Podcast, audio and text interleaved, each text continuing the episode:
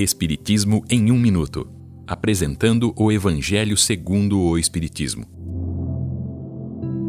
Capítulo 3. Há muitas moradas na casa do meu Pai. Diferentes categorias de mundos habitados. As condições de cada mundo são diferentes devido ao grau de evolução de seus habitantes. Há mundos no mesmo grau de evolução da Terra, bem como outros inferiores do ponto de vista moral e físico, e ainda outros muito superiores à Terra em todos os sentidos. Nos mundos inferiores, a vida é inteiramente material e o adiantamento moral é quase nulo.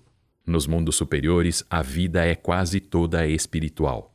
Nos mundos intermediários, o bem e o mal estão mesclados. De modo geral, os mundos podem ser divididos com base em suas características principais, como mundos primitivos, mundos de expiação e prova, que é o caso da Terra, mundos de regeneração, mundos felizes e mundos celestes ou divinos. Os espíritos, quando encarnados em um destes mundos, não permanecem a ele ligados para sempre. Cada mundo é um estágio e fornece elementos de progresso necessários para a evolução do espírito que ali encarna. Aquele que se dedica ao mal prolonga sua estadia em um mundo inferior, onde se vê obrigado a ficar enquanto persistir no mal.